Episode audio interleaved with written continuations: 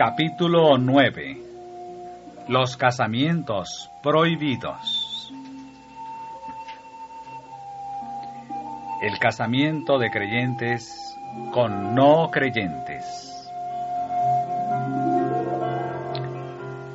Hay en el mundo cristiano una indiferencia asombrosa y alarmante para con las enseñanzas de la palabra de Dios acerca del casamiento de los cristianos con los incrédulos. Muchos de los que profesan amar y temer a Dios prefieren seguir su propia inclinación antes que aceptar el consejo de la sabiduría infinita. En un asunto que afecta vitalmente la felicidad y el bienestar de ambas partes, para este mundo y el venidero, la razón, el juicio y el temor de Dios son puestos a un lado, y se deja que predominen el impulso ciego y la determinación obstinada. Hombres y mujeres que en otras cosas son sensatos y concienzudos, cierran sus oídos a los consejos. Son sordos a las súplicas y ruegos de amigos y parientes y de los siervos de Dios. La expresión de cautela o amonestación es considerada como entrometimiento impertinente. Y el amigo que es bastante fiel para hacer una reprensión, es tratado como enemigo. Todo esto está de acuerdo con el deseo de Satanás. Él teje su ensalmo en derredor del alma, y ésta queda hechizada, infatuada. La razón deja caer las riendas del dominio propio sobre el cuello de la concupiscencia.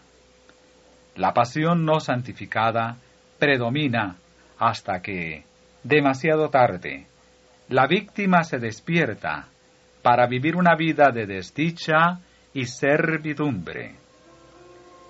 Este no es un cuadro imaginario, sino un relato de hechos ocurridos. Dios no sanciona las uniones, que ha prohibido expresamente.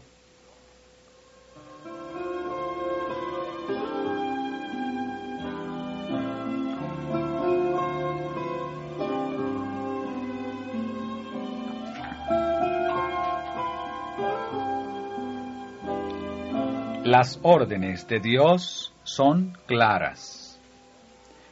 El Señor ordenó al antiguo Israel que no se relacionara por casamientos con las naciones idólatras que lo rodeaban. Y no emparentarás con ellos. No darás tu hija a su hijo, ni tomarás a su hija para tu hijo. Se da la razón de ello.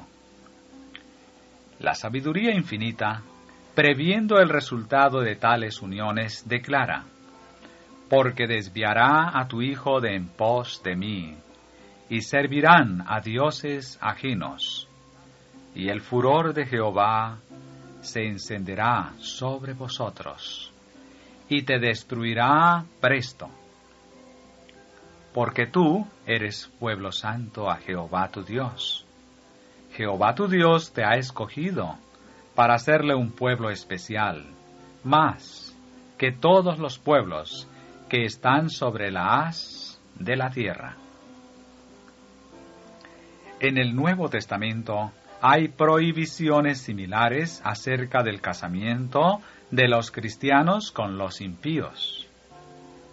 El apóstol Pablo, en su primera carta a los Corintios, declara, La mujer casada está atada a la ley, mientras vive su marido mas si su marido muriere, libre es. Cásese con quien quisiere, con tal que sea en el Señor.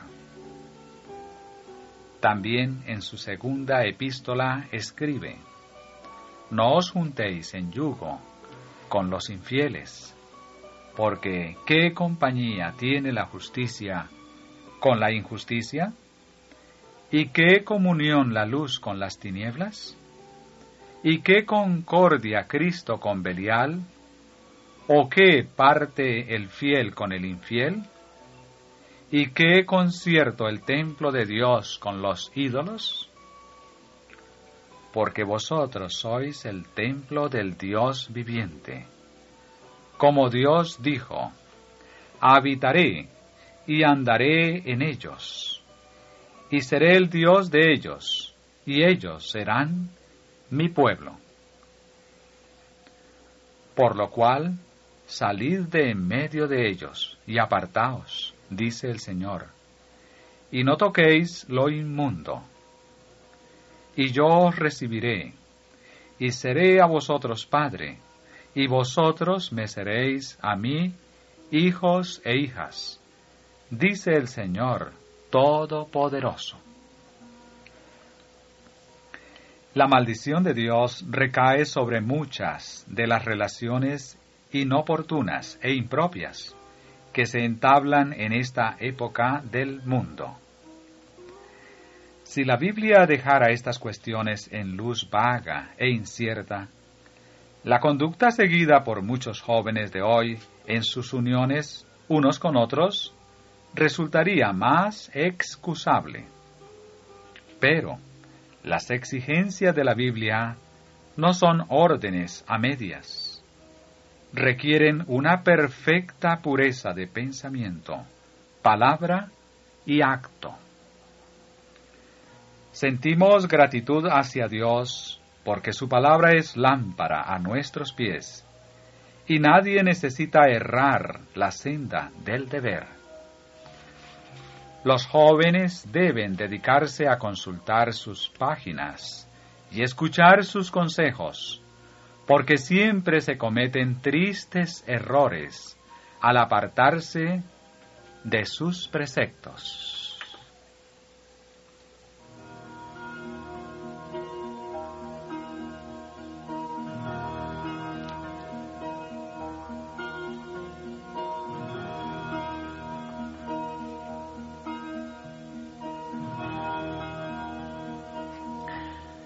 Dios prohíbe a los creyentes que se casen con incrédulos.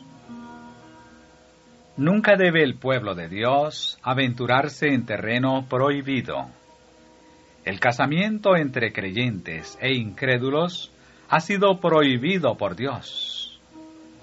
Pero con demasiada frecuencia, el corazón inconverso sigue sus propios deseos y se contraen casamientos que Dios no sanciona. Por esta causa muchos hombres y mujeres están sin esperanza y sin Dios en el mundo. Murieron sus aspiraciones nobles, y Satanás los sujeta en su red por una cadena de circunstancias los que son dominados por la pasión y el impulso tendrán que cosechar una mies amarga en esta vida, y su conducta puede resultar en la pérdida de su alma. Los que profesan la verdad pisotean la voluntad de Dios al casarse con incrédulos. Pierden su favor y hacen obras amargas de las que habrán de arrepentirse. La persona incrédula puede poseer un excelente carácter moral, pero el hecho de que no haya respondido a las exigencias de Dios y haya descuidado una salvación tan grande es razón suficiente para que no se verifique una unión tal. El carácter de la persona incrédula puede ser similar al del joven, a quien Jesús dirigió las palabras. Una cosa te falta, y esa cosa era la esencial.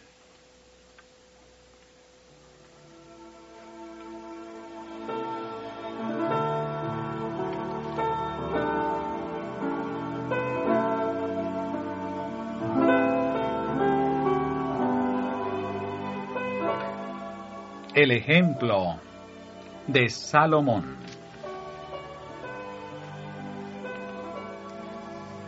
Existen hombres situados en la pobreza y la oscuridad cuya vida Dios aceptaría y henchiría de utilidad en la tierra y de gloria en el cielo. Pero Satanás obra con insistencia para derrotar los propósitos divinos y arrastrar a esos hombres a la perdición mediante su casamiento con personas de tal carácter que se interponen directamente en el camino de la vida. Muy pocos salen triunfantes de este conflicto. Satanás conocía los resultados que acompañarían la obediencia. Y durante los primeros años del reinado de Salomón, que fueron gloriosos por la sabiduría, la beneficencia y la integridad del rey, procuró introducir influencias que minasen insidiosamente la lealtad de Salomón a los buenos principios y le indujesen a separarse de Dios. Por el relato bíblico sabemos que el enemigo tuvo éxito en ese esfuerzo. Y Salomón hizo parentesco con Faraón, rey de Egipto, porque tomó la hija de Faraón y trájola a la ciudad de David al formar alianza con una nación pagana y al sellar el pacto casándose con una princesa idólatra, Salomón despreció temerariamente la sabia disposición que Dios había tomado para conservar la pureza de su pueblo. La esperanza de que su esposa egipcia pudiera convertirse no era sino una débil excusa por aquel pecado. En violación de una orden directa de que su pueblo permaneciese separado de otras naciones, el rey unió su fuerza con el brazo de la carne. Durante un tiempo, Dios, en su misericordia compasiva, pasó por alto esta terrible equivocación. La esposa de Salomón se convirtió y el rey, por una conducta prudente, podría haber mantenido en jaque, por lo menos en gran medida, las fuerzas malignas que su imprudencia había desatado. Pero Salomón había comenzado a perder de vista la fuente de su poder y gloria. A medida que sus inclinaciones cobraban ascendientes sobre la razón, aumentaba su confianza propia y procuraba cumplir a su manera el propósito del Señor. Muchos cristianos profesos piensan, como Salomón, que pueden unirse con los impíos porque su influencia sobre los que están en el error resultará benéfica. Pero, con demasiada frecuencia, al quedar ellos mismos entrampados y vencidos, renuncian a su fe sagrada, sacrifican los buenos principios y se separan de Dios.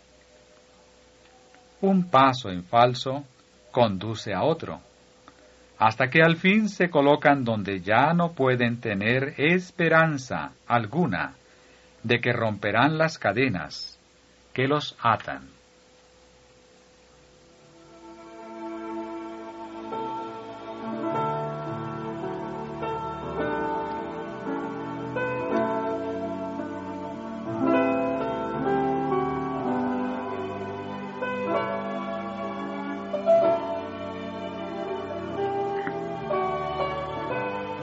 La excusa favorece la religión. A veces se arguye que el no creyente favorece la religión y que como cónyuge es todo lo que puede desearse, excepto en una cosa, que no es creyente. Aunque el buen juicio indique al creyente lo impropio que es unirse para toda la vida con una persona incrédula, en nueve casos de cada diez triunfa la inclinación. La decadencia espiritual comienza en el momento en que se formula el voto ante el altar. El fervor religioso se enfría y se quebranta una fortaleza tras otra, hasta que ambos están lado a lado bajo el negro estandarte de Satanás. Aún en las fiestas de boda, el espíritu del mundo triunfa contra la conciencia, la fe y la verdad. En el nuevo hogar no se respeta la hora de oración. El esposo y la esposa se han elegido mutuamente y han despedido a Jesús.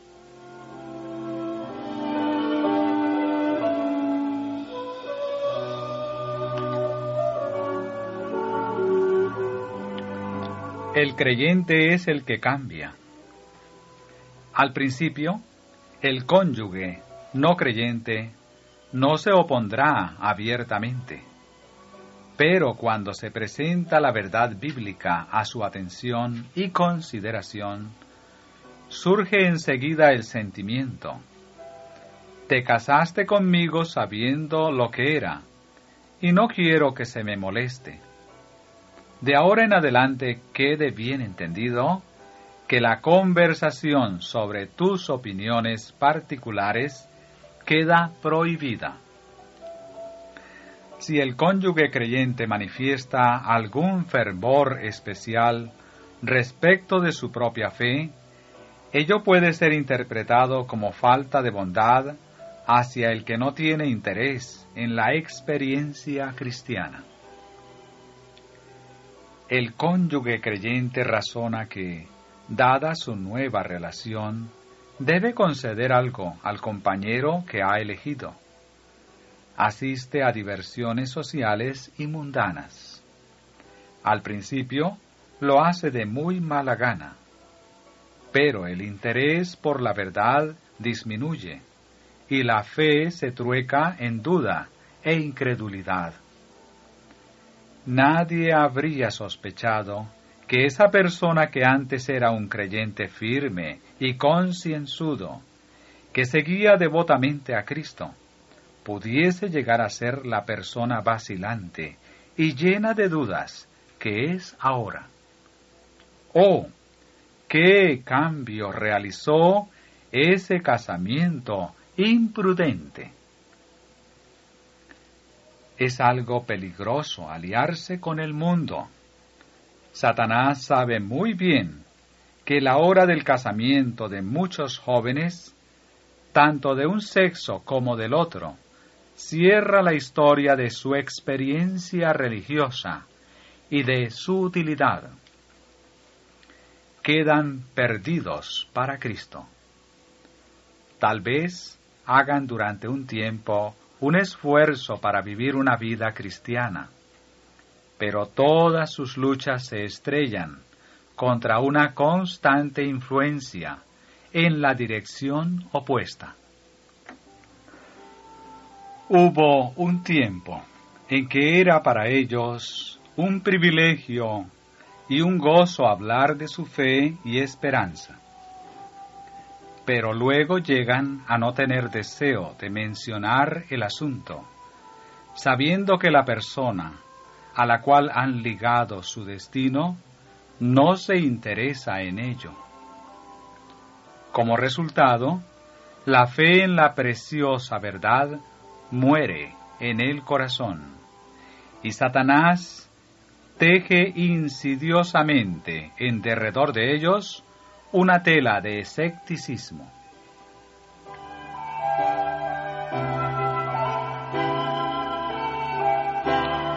Es arriesgar el cielo. ¿Andarán dos juntos si no estuvieren de concierto? Si dos de vosotros se convinieren en la tierra, de toda cosa que pidieren, les será hecho por mi Padre que está en los cielos. Pero, cuán extraño es el espectáculo. Mientras uno de las personas tan íntimamente unidas se dedica a la oración, la otra permanece indiferente y descuidada. Mientras una busca el camino que lleva al cielo y a la vida eterna, la otra se encuentra en el camino anchuroso que lleva a la muerte. Centenares de personas han sacrificado a Cristo y el cielo al casarse con personas inconversas. ¿Pueden conceder tan poco valor al amor y a la comunión de Cristo que prefieren la compañía de pobres mortales? ¿Estiman tan poco el cielo que están dispuestos a arriesgar sus goces uniéndose con una persona que no ama al precioso Salvador? Unirse con un incrédulo es ponerse en el terreno de Satanás. Usted agravia al Espíritu de Dios y pierde el derecho a su protección. ¿Puede usted incurrir en tales desventajas mientras pelea la batalla por la vida eterna? Pregúntese, ¿apartará un esposo incrédulo mis pensamientos de Jesús?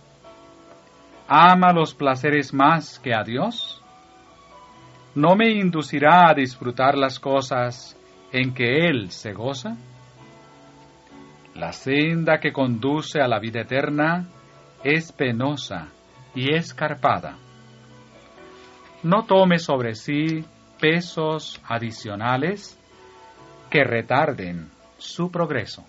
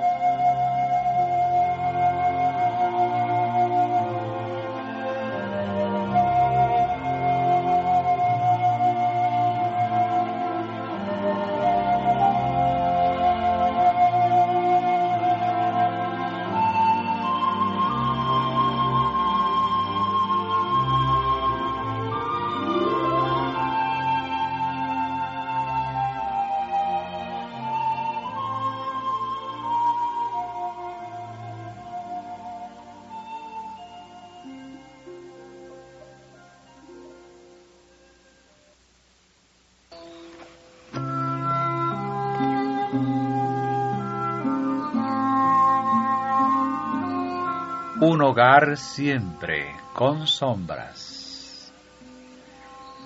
El corazón anhela amor humano, pero este amor no es bastante fuerte, ni puro, ni precioso, para reemplazar el amor de Jesús.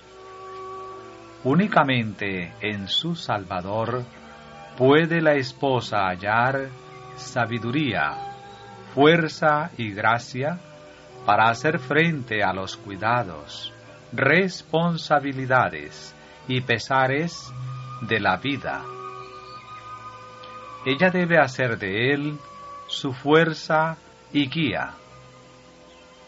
Dese la mujer a Cristo antes que darse a otro amigo terrenal, y no forme ninguna relación que contraríe esto.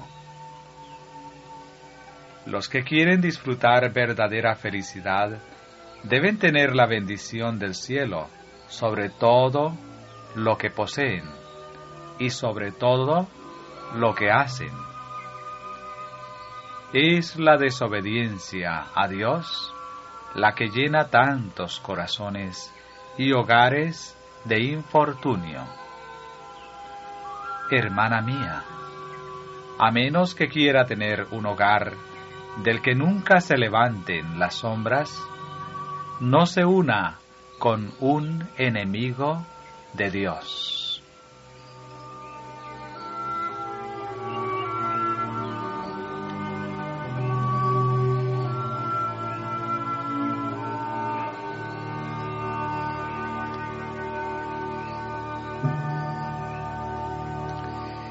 El razonamiento del cristiano. ¿Qué debe hacer todo creyente cuando se encuentra en esa penosa situación que prueba la integridad de los principios religiosos?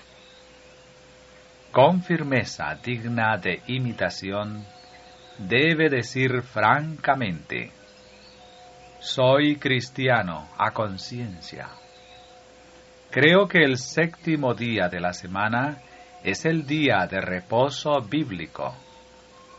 Nuestra fe y principios son tales que van en direcciones opuestas. No podemos ser felices juntos, porque si yo sigo adelante para adquirir un conocimiento más perfecto de la voluntad de Dios, llegaré a ser más diferente del mundo y semejante a Cristo. Si usted continúa no viendo hermosura en Cristo, ni atractivos en la verdad, amará al mundo, al cual yo no puedo amar. Las cosas espirituales se disciernen espiritualmente sin discernimiento espiritual usted no podrá ver los derechos que Dios tiene sobre mí, ni podrá comprender mis obligaciones hacia el Maestro a quien sirvo. Por lo tanto, le parecerá que yo le descuido por los deberes religiosos. Usted no será feliz sentirá celos por el afecto que entrego a Dios. Y yo igualmente me sentiré aislado por mis creencias religiosas.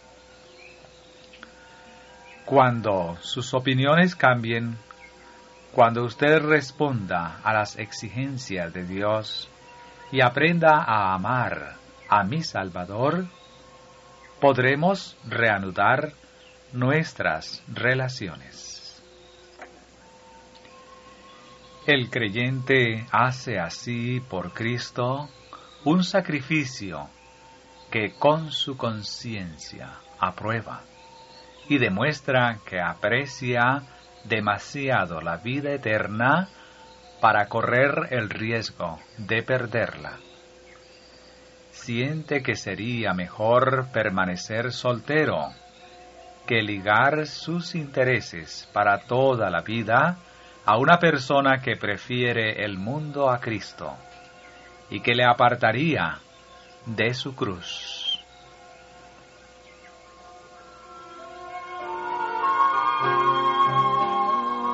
Una alianza matrimonial segura. Solo en Cristo puede formarse una unión matrimonial feliz. El amor humano debe fundar sus más estrechos lazos en el amor divino. Solo donde reina Cristo puede haber cariño profundo, fiel y abnegado.